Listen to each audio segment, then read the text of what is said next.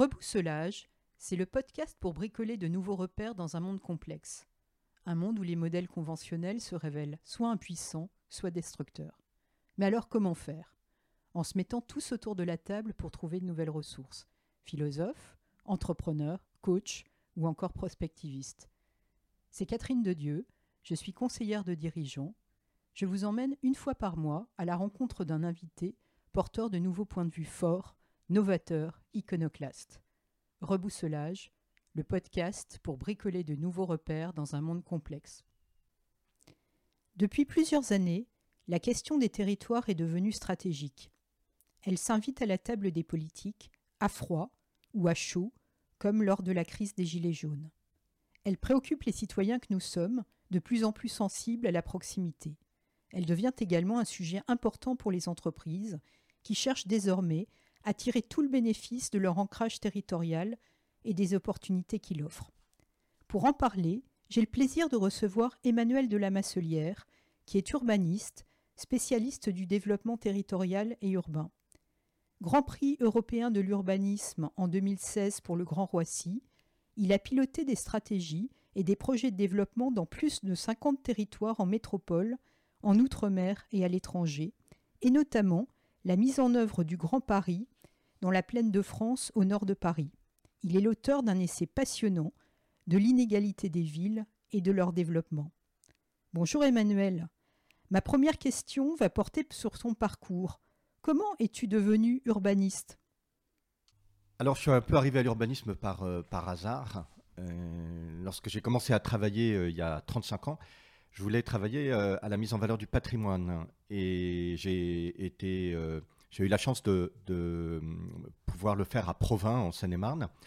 Et très vite, je me suis rendu compte en fait que la mise en valeur du patrimoine euh, nécessitait la mise en valeur de la ville dans son ensemble, euh, nécessitait de travailler sur euh, l'aménagement et le développement du territoire, et pas seulement sur les monuments historiques ou, des, fêtes, des animations, etc et que ce qui comptait, c'était euh, le lien social, euh, la, vision globale de la ville, la beauté, l'esthétique. Euh, et, donc, c'est comme ça que je, suis, je me suis intéressé à ces questions urbaines.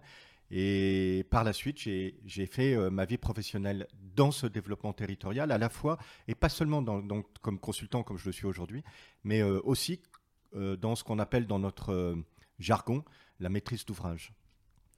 Alors aujourd'hui, on parle de plus en plus d'attractivité des villes, euh, des régions ou même euh, des départements. Mais alors finalement, cette, euh, cette fameuse attractivité, c'est pour qui et surtout c'est pourquoi? Alors il faut, essayer de comprendre pourquoi effectivement, quelle en est l'origine. il faut bien comprendre que c'est nous, les individus, qui mettons les villes et les territoires en compétition. Il y a une concurrence entre les villes et les territoires et c'est nous, je me répète, qui la provoquons. On la provoque pourquoi? Parce qu'on est mobile et qu'on on décide euh, par exemple, euh, pour tes 15 euh, ans de mariage, d'aller passer un week-end à Saint-Pétersbourg ou à Venise. Et du coup, tu mets Saint-Pétersbourg et Venise en compétition. De la même manière, moi j'ai la chance très, très grande d'habiter le 5e arrondissement de Paris. Mais dans le 5e arrondissement, il y a plein de petits appartements dans des immeubles de mauvaise facture où habitent dans 40 mètres carrés 4 personnes. ce qui ne correspond pas tout à fait à l'image qu'on a du 5e arrondissement. Et pourtant, c'est la réalité. Et ces gens pourraient tout à fait aller habiter à Montrouge, pour euh, doubler leur surface, mais ils font le choix d'habiter dans le 5e et pas à Montrouge, de la même manière que des habitants de Montrouge font le choix, eux, de rester à Montrouge et de ne pas venir habiter dans des surfaces beaucoup plus petites dans le 5e arrondissement ou dans le 13e arrondissement entre les deux. Donc on voit bien que c'est nous qui mettons les, villes euh, en compétition. Et du coup, les villes, elles, elles disent, bah, il faut que je sois attractive. Et pourquoi il faut qu'elles soient attractives? Parce que quand on est attractif, ça veut dire qu'on est aimé. Et quand on est aimé par les autres, on peut s'aimer soi-même. Ah bah, c'est une belle définition, mais alors néanmoins, euh, si on est en concurrence, c'est que euh, c'est un modèle consumériste en fait. On consomme du territoire comme on consomme euh, des produits. Alors pourquoi il faut avoir une valeur de, une vision un peu négative consumériste? C'est un mot péjoratif. La, la, la, la, consommation, pour moi, c'est pas quelque chose de négatif. au contraire, quand je consomme quelque chose, c'est que je l'aime, c'est que je l'apprécie. Donc je, voudrais qu'on renverse euh, cette, euh, cette, cette, image. Et oui, effectivement, on va consommer comme on, consomme d'autres produits, on va consommer une ville. Je, reprends l'exemple d'aller à, Venise pour passer un week-end pour ses 15 ans de mariage. Euh, on va, entre guillemets, consommer, euh, consommer cette ville au travers des, trois composantes de, la consommation, euh, la dimension utilitaire, la dimension sociale, et puis la dimension de plaisir qu'elle nous offre. Mais la ville, elle doit aussi penser à ces trois dimensions. Donc oui, il y a consommation. Je ne mettrai pas de, vision péjorative, péjorative derrière.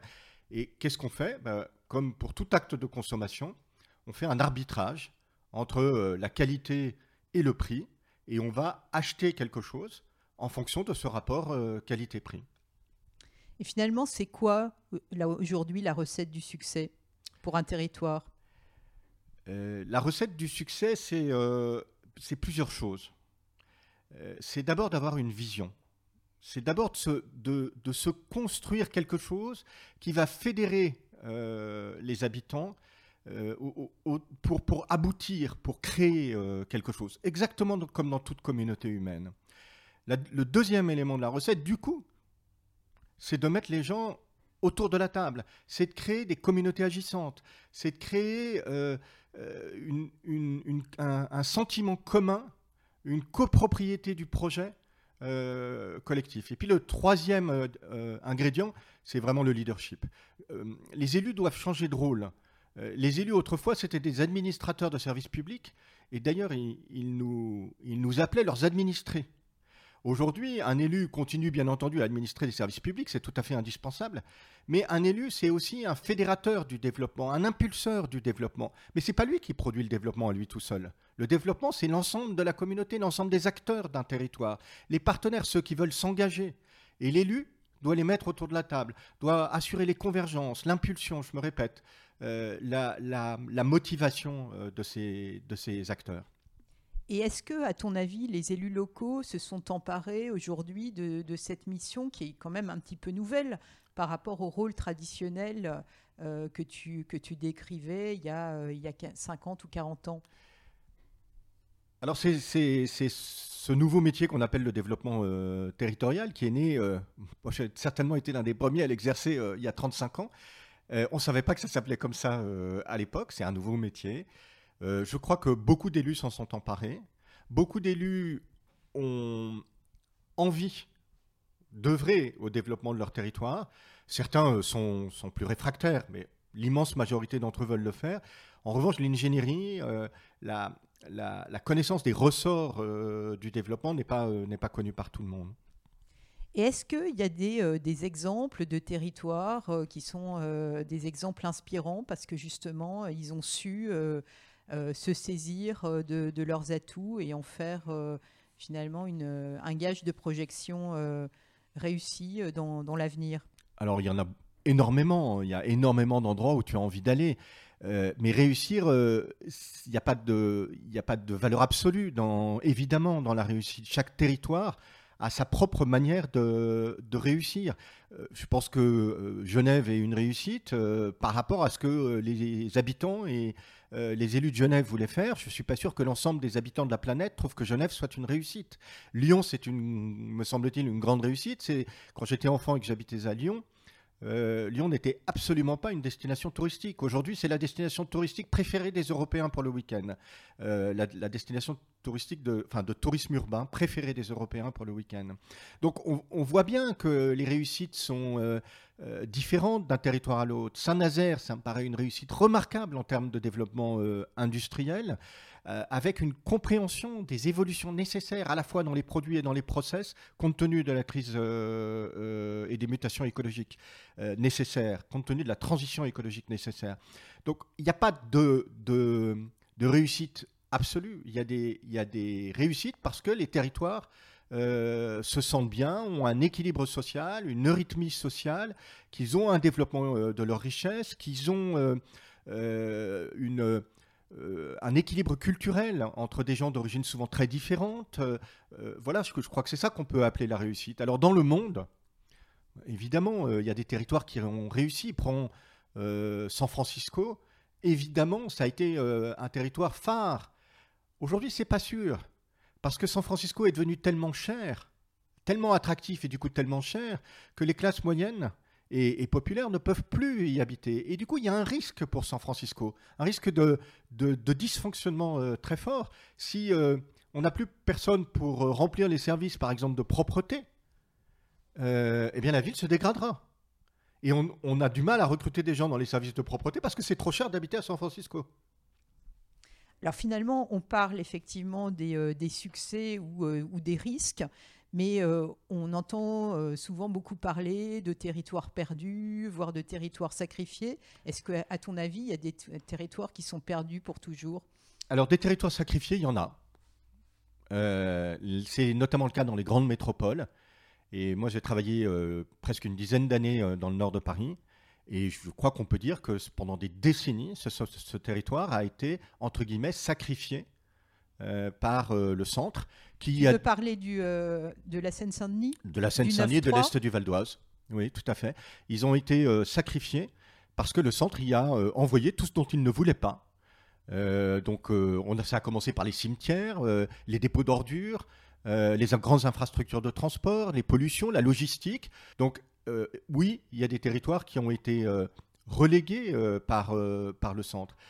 Mais ça ne veut pas dire que ces territoires sont perdus. Ça, je ne crois pas du tout que quelques territoires euh, qui soient, euh, soient à jamais euh, perdus. Il y a des territoires qui ont des rentes, comme Barcelone ou, et, qui, ou comme San Francisco dont on parlait à l'instant, et qui peuvent se trouver face à des nouvelles difficultés parce que la rente est éphémère. La rente s'épuise toujours.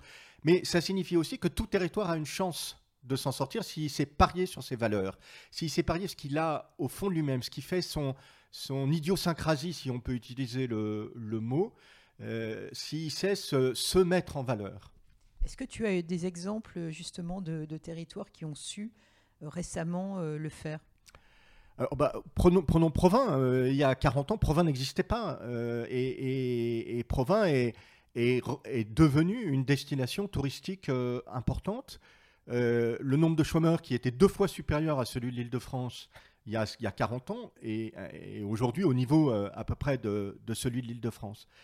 Euh, les territoires du nord de Paris, comme voyons Pleine Commune, euh, ce qui a été fait au sud de Pleine Commune par... Alors Pleine Commune, est-ce que tu peux préciser Bien sûr. Où Pleine Commune, c'est ce qu'on appelle la communauté d'agglomération. Aujourd'hui, c'est compliqué, ça s'appelle un établissement public territorial. Je passe sur ces points-là, juridiques. Pleine Commune, c'est donc le regroupement des communes qui sont situées au nord du périphérique, euh, donc Saint-Ouen, Saint-Denis, Aubervilliers, La Courneuve, Pierrefitte, euh, etc. Donc des communes qui sont parmi les plus pauvres euh, de l'Île-de-France en recettes fiscales il y a une trentaine ou une quarantaine d'années et dont les populations continuent à être parmi les plus pauvres de l'Île-de-France. Et le maire de Saint-Denis de l'époque, Patrick Brauzek, qui est devenu ensuite président de, cette communauté d'agglomération, a transformé le sud de, de, la plaine Saint-Denis euh, pour en faire un quartier d'affaires. Et pourquoi il en a fait ça? Parce qu'il pensait que ça allait générer de la fiscalité qui allait être réinvestie dans d'autres quartiers euh, du territoire, ce qui s'est effectivement passé, ce qui permettrait derrière d'avoir des meilleures écoles, des meilleurs équipements, des meilleurs espaces publics, etc. Et oui, il a transformé son territoire. Et aujourd'hui, la plaine Saint-Denis est considérée, même si euh, tout n'est pas rose et, si le quartier n'est pas toujours très gai, parce que c'est un quartier d'affaires, mais on, considère qu'il y a un mouvement qui s'est produit depuis, euh, depuis 25 ou 30 ans euh, dans, dans, ce territoire nord de Paris. Et on, est, on a vu la même chose se produire, on, on, voit, on commence à voir la même chose se produire dans le territoire de, de Roissy. tu parles souvent du livre d'Alain Perfit, La société de confiance. Oui, parce que, alors, d'abord parce que euh, c'est un peu mon, mon, mon maître. Euh, quand j'ai commencé à travailler, je travaillais, euh, j'étais son directeur de cabinet à Provins. donc, évidemment, j'ai été très influencé par sa manière de voir, de voir le monde. Mais surtout, parce que quand je commençais à m'intéresser au développement des villes et des territoires, je me suis beaucoup référé à ce livre La société de confiance qu'il a écrit. Perfide, c'est pas seulement un homme politique, c'est aussi un penseur. Et il a publié euh, ce livre à la suite de leçons qu'il a données euh, au Collège de France. Euh, et il, il, analyse les ressorts du développement et il fait partie de ce qu'on pourrait appeler les penseurs de la psychologie sociale. Et donc, en, cherchant les ressorts du développement, notamment dans la Hollande du XVIIe siècle qui se bat face à l'Espagne, qui a un empire sur lequel, comme disait Charles Quint, le soleil ne se couche jamais, pourquoi la Hollande réussit finalement à vaincre l'Espagne? Et, à se libérer en fait, à s'émanciper et il, y voit, euh, comme Weber, comme, beaucoup d'autres, il y voit des, euh, des ressorts euh, dans les mentalités collectives. Et lui, au premier rang de ces mentalités collectives, il met la confiance. Alors pourquoi la confiance? Parce qu'on est riche que des autres. On est riche que de ce qui nous différencie. On n'est pas riche de ce qu'on a soi-même. On est riche de ce que l'autre nous apporte. Et donc, c'est la base de l'économie. Et donc, on doit échanger. Mais pour aller acheter une baguette de pain chez ton boulanger tous les matins, tu dois faire confiance à la qualité de la baguette que ton boulanger va te donner. Mais c'est la même chose pour tout. L'échange est nécessaire au développement. Mais qu'est-ce qui est nécessaire à l'échange? C'est la confiance. Et c'est pour ça que Perfit mais parmi les mentalités collectives, il y en a d'autres. Il y a l'audace, euh, il y a la transparence, il y a la tolérance. Mais lui met au sommet la confiance. On est en train de vivre une, crise sanitaire qui n'est pas terminée. On a vu beaucoup de, on a entendu beaucoup de choses sur euh, un potentiel rééquilibrage euh, des, territoires. Moi qui habite à Paris euh, dans le métro depuis des mois, je vois euh, des affiches qui incitent les Parisiens, par exemple, à aller s'installer dans l'Indre. Est-ce que cette, cette pandémie va constituer un, tournant pour, pour les territoires, par exemple un rééquilibrage? Alors il y a beaucoup d'incantations, beaucoup d'invocations. je pense qu'il est beaucoup trop tôt pour l'imaginer. Il y a euh, effectivement eu, euh, à la sortie du premier confinement, par exemple à Tours, une montée de la demande, m'ont dit des agents immobiliers, de maisons. Et puis ça s'est euh, retombé assez vite. Est-ce que sur le long terme, un mouvement vers les villes moyennes va se produire? Beaucoup l'affirment. Moi, je serais plus prudent. je pense que ce qu'on trouve dans les grandes métropoles, euh, c'est euh, euh, effectivement quelque chose de très différent de ce qu'on trouve dans les villes moyennes, qui ont un rythme plus lent. elles appellent ça la qualité de vie, mais moi je suis peut-être intervenu dans une centaine de territoires en France, de la très très grande agglomération comme le nord de Paris à des petites villes comme Romans-sur-Isère, et toutes me disent, toutes me disent que ce qui fait leur valeur, c'est la qualité de vie. Euh, on est en France, la qualité de vie d'une manière générale est très, élevée par rapport à la plupart des pays euh, du monde. Je, crois que chaque territoire a une qualité de vie propre euh, et que les gens lui reconnaissent. Sinon, il n'y aurait personne dans un certain nombre de, territoires. Les gens bougeraient, comme on, le disait tout à l'heure. Peut-être qu'un mouvement va un peu se produire. moi, je n'en suis pas certain parce que ce qu'on cherche dans les grandes métropoles, c'est euh, de la culture, c'est de l'échange, c'est beaucoup d'occasions euh, de rencontres, c'est beaucoup d'occasions d'aimer, et qu'on ne va pas trouver forcément dans des villes moyennes. Et du coup, je, ne suis pas du tout certain que ce mouvement soit un mouvement de fond. il est possible que les villes moyennes augmentent, voient leur population augmenter. ce sera peut-être du juste à l'augmentation générale de la population en France. Et finalement, l'autre, euh, un autre phénomène qu'on voit beaucoup, ça a été euh, l'explosion de la livraison à, domicile. Alors évidemment, avec euh, voilà les livraisons, les centres logistiques, est-ce que, est que ça, ça peut être un, une source d'évolution pour, pour les territoires? Alors, c'est déjà profondément une. Y a, la, le e-commerce, d'une manière générale, a des conséquences très très importantes euh, sur les territoires. Regardons la manière dont on achète. Euh, le, le, e-commerce, euh, en fait, on, parle de cross-canal. C'est-à-dire que le. Alors, cross-canal, tu peux. Oui, je vais, je vais préciser. C'est-à-dire qu'en fait, tu ne vas pas seulement. Tu ne vas pas dans un magasin forcément pour acheter. Tu y vas pour voir.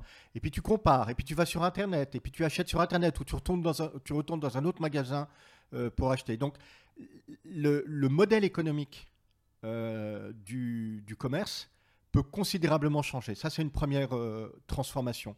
Mais s'il n'y avait plus de commerce dans les villes, alors on s'ennuierait énormément. Donc il faut se battre pour un maintien de vitrines commerciales, même si ce sont des showrooms, quitte à, quitte à ce que les, les chaînes de commerce nous, inventent de nouveaux modèles euh, économiques et que les, élus, les territoires les aident euh, dans cette transformation de, du modèle économique. Euh, deuxième transformation, c'est les pollutions. Personne n'en parle jamais. Mais enfin, les congestions, les pollutions dues à la livraison à domicile, il va bien falloir qu'on s'y attaque. Moi, je suis favorable au fait que l'on fasse, que l'on internalise les coûts des pollutions euh, dans la livraison, dans le prix de la livraison à domicile. Or aujourd'hui, on ne le fait pas, on ne sait pas internaliser les coûts des pollutions. Et puis la troisième euh, euh, modification, c'est on voit une nouvelle organisation très puissante, très très très différente des régions.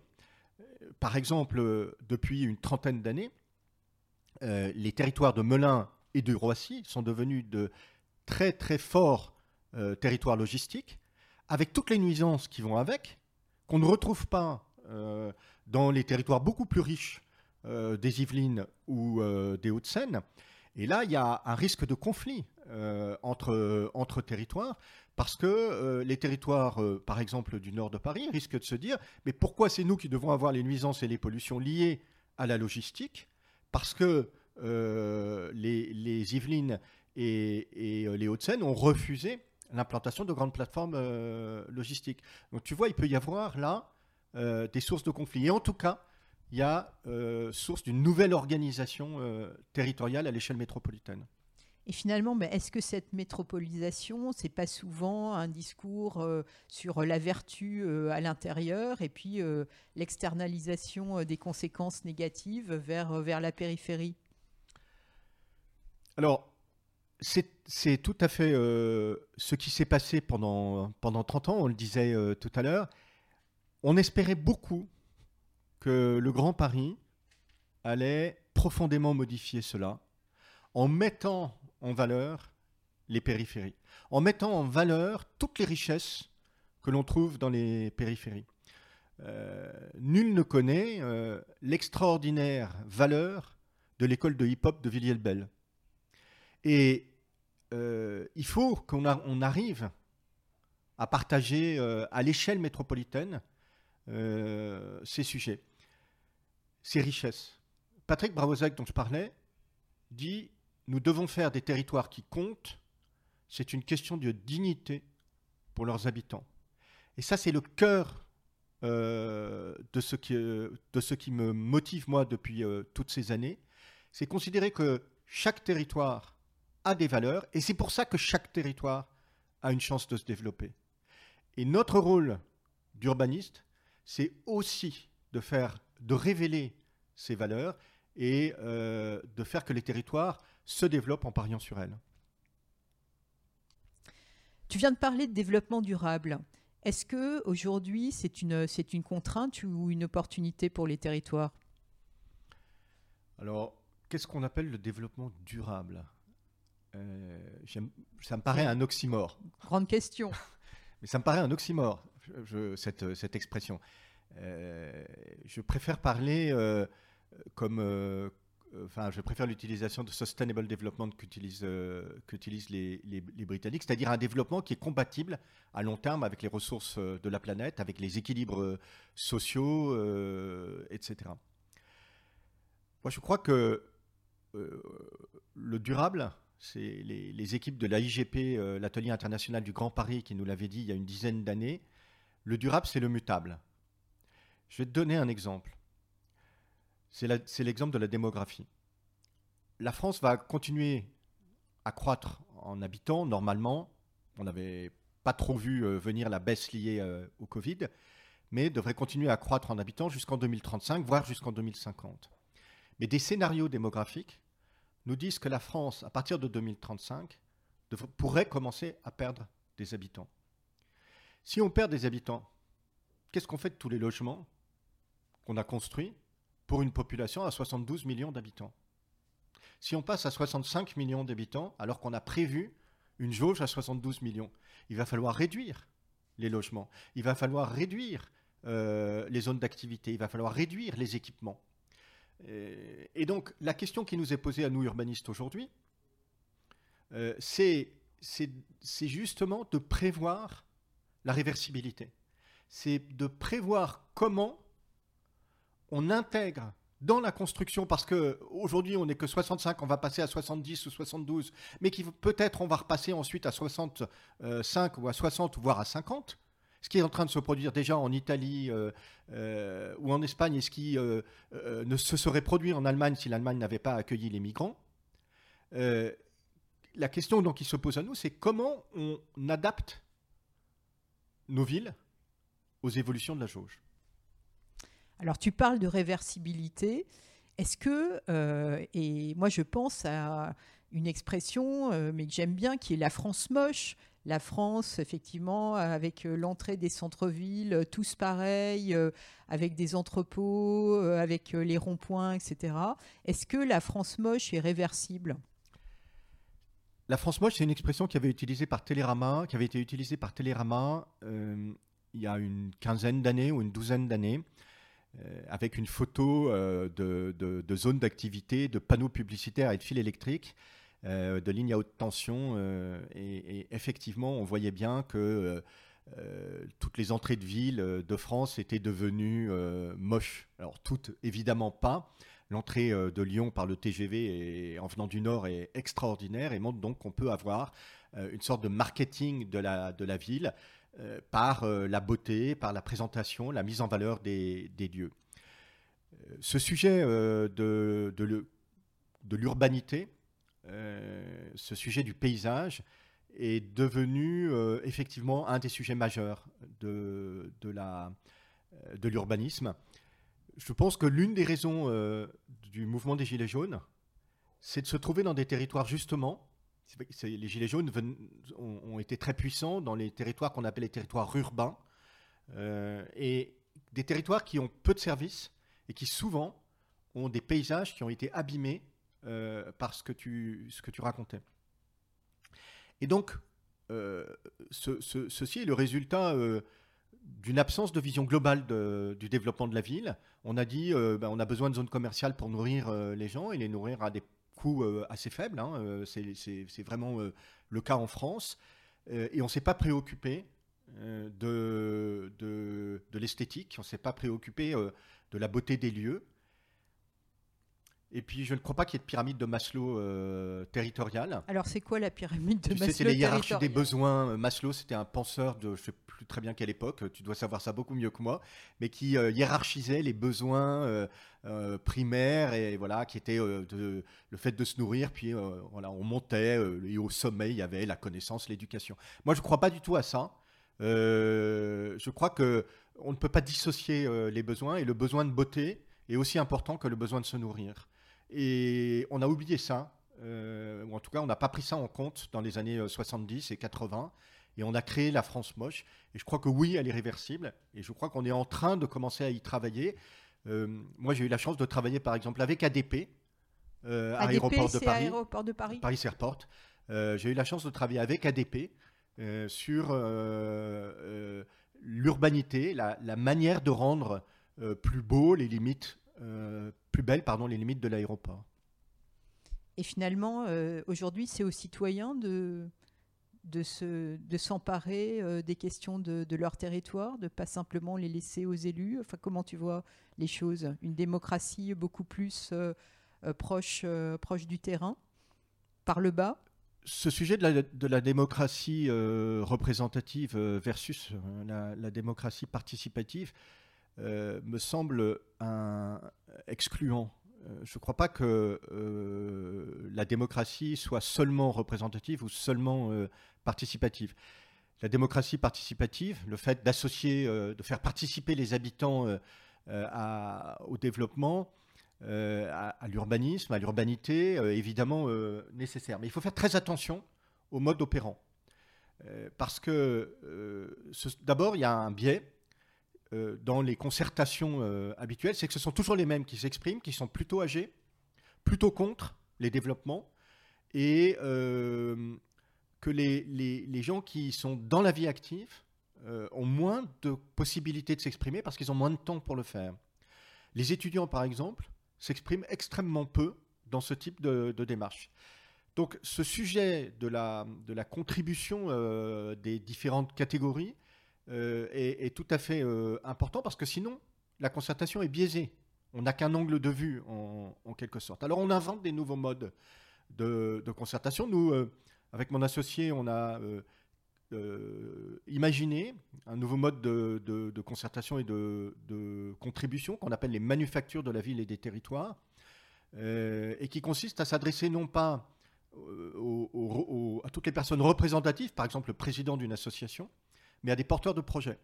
Et pour construire le projet collectif, on propose aux porteurs de projets singuliers de se mettre dans une logique qu'on pourrait qualifier de copropriétaire, copropriétaire du projet euh, collectif. Et donc de passer du statut de propriétaire de leur projet singulier au statut de copropriétaire du projet collectif. Et ça change complètement euh, la manière de voir, de construire euh, la ville. Emmanuel, on arrive au terme de cet entretien. Et est-ce que tu aurais euh, des conseils euh, de lecture, euh, de films ou toute autre idée pour nos auditrices et nos auditeurs? Alors des conseils non, mais peut-être des idées, des, choses que j'ai lues ou, vues récemment et qui m'ont beaucoup plu.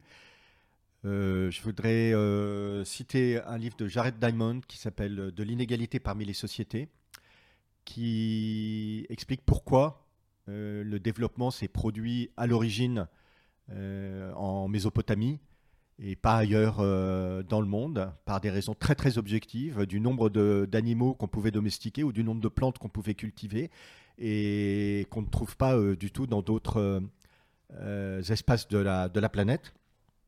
Et puis je voudrais citer euh, un livre truculent de euh, Yu Hua, un auteur chinois, euh, qui s'appelle Brother et qui est euh, comme Rabelais euh, et qui se passe euh, entre 1950 euh, et 2010.